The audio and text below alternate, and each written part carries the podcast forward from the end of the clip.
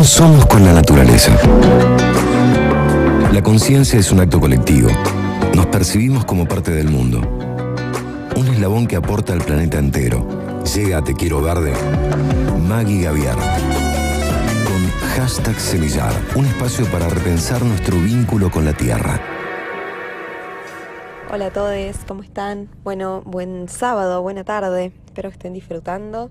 Bienvenidos a esta nueva edición de, mm, de, la columna Semillar, una columna de conciencia ambiental donde compartimos, visibilizamos algunas voces, eh, algunas ideas, algunas propuestas que por ahí, mm, bueno, vienen a eso, a quizás ser un poquito disruptivas, quizás no, quizás algunas les resuenen, quizás otras no. La idea es una apertura y una invitación al debate, a que podamos conversar Así que pueden dejarnos sus comentarios siempre, que nos encanta leerles.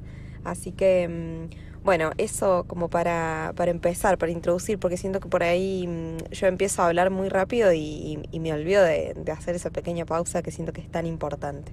Bueno, hoy me encantaría que podamos conversar sobre un tema, una, una efeméride en realidad que va a ser el lunes, que el lunes el 5 de junio es el Día eh, Mundial del Ambiente. Eh, se celebra así como como les digo, en todo el mundo. Y es una fecha, a ver, como la mayoría de las efemérides eh, ambientales o vinculadas a, este tipo de temas, son efemérides puestas por, por la ONU, lo cual, digamos, tiene, tiene sus cuestionamientos y, podemos acordar o no, pero en fin, yo siempre lo que destaco de estas fechas y de las efemérides que, que por ahí nos van marcando la agenda es la invitación que son y, como las podemos tomar como una, eso, como una invitación y una fecha para tener una excusa de conversar de ese tema, que en general son temas bastante importantes que quizás no les damos el tiempo, la energía para debatir en la diaria. Eh, bueno, justamente el Día del Ambiente es un día bastante general y es un tema que en este programa de radio claramente que sí se habla eh, por eso es un, orgullo, me encanta que podamos estar hablando de estos temas en general y, este tema y esta efemería en particular. Em, en general, la, ONU lo que hace todos los años es proponer una consigna para estas fechas, cuando son así tan, tan generales, pasa con el Día de los Océanos, con el Día del Agua, etc. Entonces se suele proponer una consigna que puede ser como aplicada en los distintos países, pero en general son consignas que, que tienen que ver con lo, lo, que urge y con los temas que son como más relevantes porque son eso, son, son urgentes en la mayoría de los países. Y el de este año tiene que ver con eh, dejar de usar plásticos. Ya no hablamos de reducir plásticos, sino que hablamos de la urgencia de dejar de utilizarlos.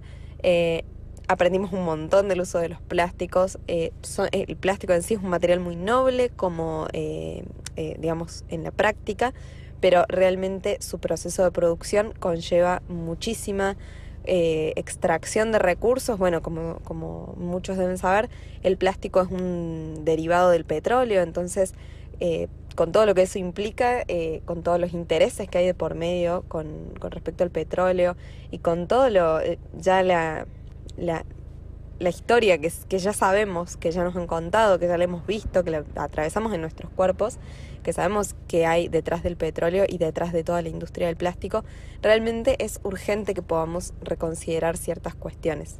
Otra cosa importante es, que me, me parece que por ahí es como que es una patita que nos suele faltar, es, bueno, por ahí dejamos de usar plástico y pasamos a, a usar, a reemplazar el plástico por otro producto. Y realmente por ahí más importante, más que reemplazar el plástico por otros productos, como puede ser de madera, de papel, bueno, por ejemplo, podemos pensar en las bolsas, en las famosas bolsas de plástico, la bolsa camiseta, que ya no se usa más en un montón de lugares por una cuestión legislativa, pero hay otros lugares donde sí se usa, eh, o no está tan, tan legislado quizás.